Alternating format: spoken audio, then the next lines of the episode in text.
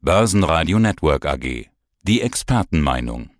Börsenradio Network AG für www.timblock.com mit CEO und Fondsinitiator Thomas Timmermann zur aktuellen Anlagestrategie. www.timblock.com mit 2M. Mein Name ist Thomas Timmermann, ich bin CEO bei Tim Invest und dort zuständig für den Tim Invest Europa Plus Fonds. Tja, der DAX setzt sich von der 14.000er Marke ab. Die EZB stimmt Anleger sogar auf eine Zinswende ein. Herr Timmermann, Thomas, ja, wo stehen wir jetzt charttechnisch? Starten wir mit dem DAX. Ist es noch zu früh zu sagen, so eine Trendwende am Aktienmarkt könnte jetzt ausgerufen werden? Also im DAX haben wir eigentlich eine sehr schöne Stabilisierung. Wir haben ja diesen bärischen Trendkanal die ganze Zeit gehabt. Der begleitet uns ja seit Anfang des Jahres.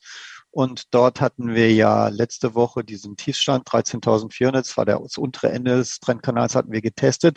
Von dort dann gedreht und jetzt hoch direkt ans obere Ende vom Trendkanal. Und jetzt in dieser Sekunde sind wir gerade sogar drüber, 14.215. Das heißt, es sieht technisch ganz gut aus. Übergeordnet muss man auch sagen, während die Amerikaner ja neue Lows gemacht haben, hat der DAX nicht neue Lows gemacht. Wir waren nicht bei 12.400 Punkten, sondern wir waren 13.400, über 1.000 Punkte höher. Und generell stabilisiert sich der DAX eigentlich recht schön. Wenn man nach oben guckt, dann sieht man, dass die 100-Tage-Linie inzwischen bei 14.600 ist. 671, genau, die ist gar nicht mal so weit weg und die 200-Tage-Linie ist bei 15.100. Also im Moment beruhigt sich die Lage etwas, stabilisiert sich und es sieht so aus, als ob wir diesen Trendkanal jetzt auch nachhaltig nach oben verlassen können. Heißt das, die Börsen waren aktuell überverkauft? Man hat so das Gefühl gehabt, irgendwie fehlt alles zur gleichen Zeit. Aktien, Gold, sogar Bitcoins, alles ist gefallen. Ja, also der DAX war eigentlich, als er noch viel tiefer war, Anfang des Jahres richtig überverkauft. Was jetzt zuletzt passiert ist, dass die US-Märkte unter die Räder gekommen sind und die haben technisch sehr, sehr, sehr tiefe äh, Stände jetzt erreicht und die sind überverkauft und die erholen sich gerade. Und äh, von dieser Erholung profitiert dann indirekt auch der DAX, wobei man aber einfach feststellen muss, er ist jetzt auch nicht mehr so weit runtergegangen. Er hat sich eigentlich äh, sehr gut gehalten um die 14.000. Wir waren immer wieder, wurden diese 13.800 zurück zurückerobert.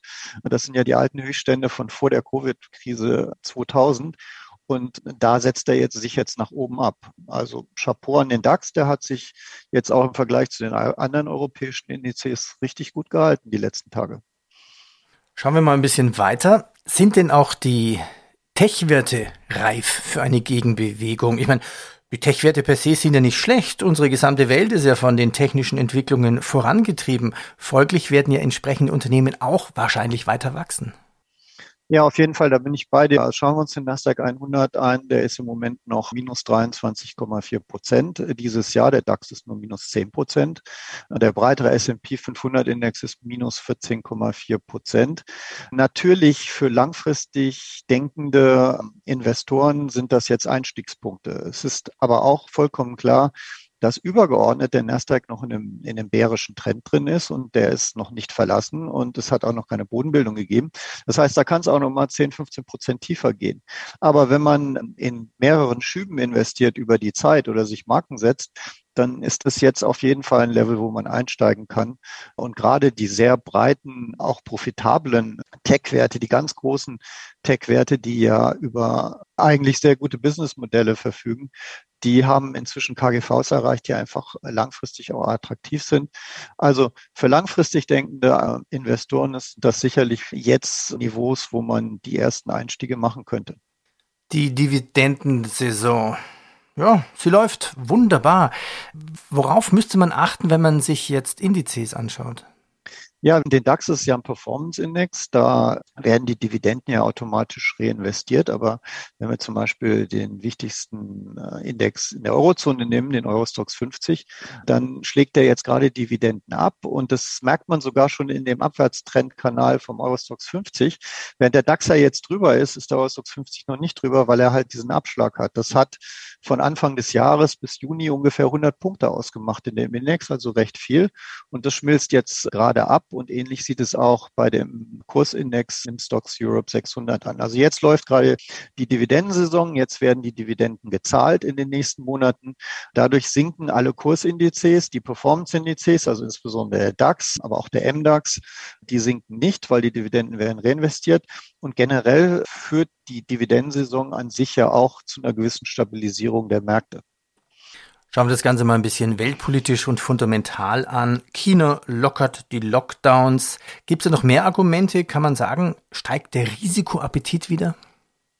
Ja, also ich finde, wir haben Hoffnung, dass es mehr Entspannung wieder an den Märkten gibt. Also das große Damoklesschwert sind die Zinserhöhungen, die kommen. Und die Fed hat gerade erst gestern wieder betont, äh, dass sie da sehr aggressiv vorgehen wird. Wir sehen aber in den zehnjährigen Zinsen der amerikanischen Staatsanleihen, die sind jetzt bei 2,97. Da hat sich nicht mehr so viel getan. Vorne im zweijährigen Bereich sind wir bei 2,7. Die deutschen Zinsen, zehn Jahre Bundesanleihen sind knapp über ein Prozent. Das ist also so ziemlich auf den Niveaus der letzten Woche. Das heißt, diese Zinserhöhungserwartung ist eingepreist und die Notenbanksitzungen, die kommen jetzt auch erst noch. Äh, da wird noch ein bisschen Zeit vergehen. Also ist es jetzt nicht der einzig entscheidende Punkt für die Märkte. Natürlich wird, werden alle Inflationsdaten, die ja teilweise noch katastrophal sind, also zum Beispiel neun Prozent in England ist gerade reingekommen. Das wird uns begleiten, aber kein Mensch geht eigentlich davon aus, dass diese Inflationsdaten permanent so hoch bleiben werden. Die werden zwar nicht äh, wieder auf ein Prozent runtergehen, aber sie werden sicherlich runterkommen. Ansonsten im geopolitischen Konflikt in der Ukraine gibt es natürlich keine Entspannung, aber es gibt meines Erachtens auch keine neue Verschärfung der Lage. Und wir haben ja jetzt den potenziellen NATO-Beitritt von Schweden und Finnland. Die Reaktion von Russland könnte man auch zumindest nicht eskalierend im Moment einschätzen. Und auch der Krieg in der Ukraine dehnt sich ja nicht aus, sondern er konzentriert sich eigentlich immer mehr auf bestimmte Regionen. Und damit haben wir da keine Eskalation und keine weitere Eskalation ist auf jeden Fall gut für die Börse. Und das könnte zum Beispiel auch ein Grund sein, warum, warum der DAX sich langsam auch wieder erholt und, und nicht mehr ganz so tief steht, wie, wie er Anfang des Jahres war, äh, direkt nachdem der Krieg dort ausgebrochen ist. Und last not least China, ja klar, die Lieferkettenprobleme, die, die Problematik der Lockdowns, äh, das ist ein Riesenproblem. Das trifft uns direkt, aber auch da ist absehbar, dass es ja irgendwann mal vorbei sein wird. Wir alle wissen, Omikron kommt, Omikron geht aber auch immer, Lockdown hin oder her. Das heißt, eine Börse, die neun Monate vorausschaut, die kann natürlich schon davon ausgehen, dass auch China in irgendeiner Weise diese Pandemie äh, hinter sich bringen wird, so wie es anscheinend jetzt in der westlichen Welt äh, ja auch der Fall ist. Last not least. Also sind, zumindest äh, bis zum ja, nächsten Herbst wahrscheinlich, ne? So. Zumindest das. Und das sind ja alles positive Entwicklungen, die jetzt in einem intakten, eigentlich negativen Marktumfeld dazu führen kann, dass wir kurzfristig eine technische Erholung haben. Mhm. Und das kann man ja genau spielen. Das klingt ja eigentlich richtig gut. Also steigt denn der Risikoappetit? Ja, die Märkte bewegen sich nach oben.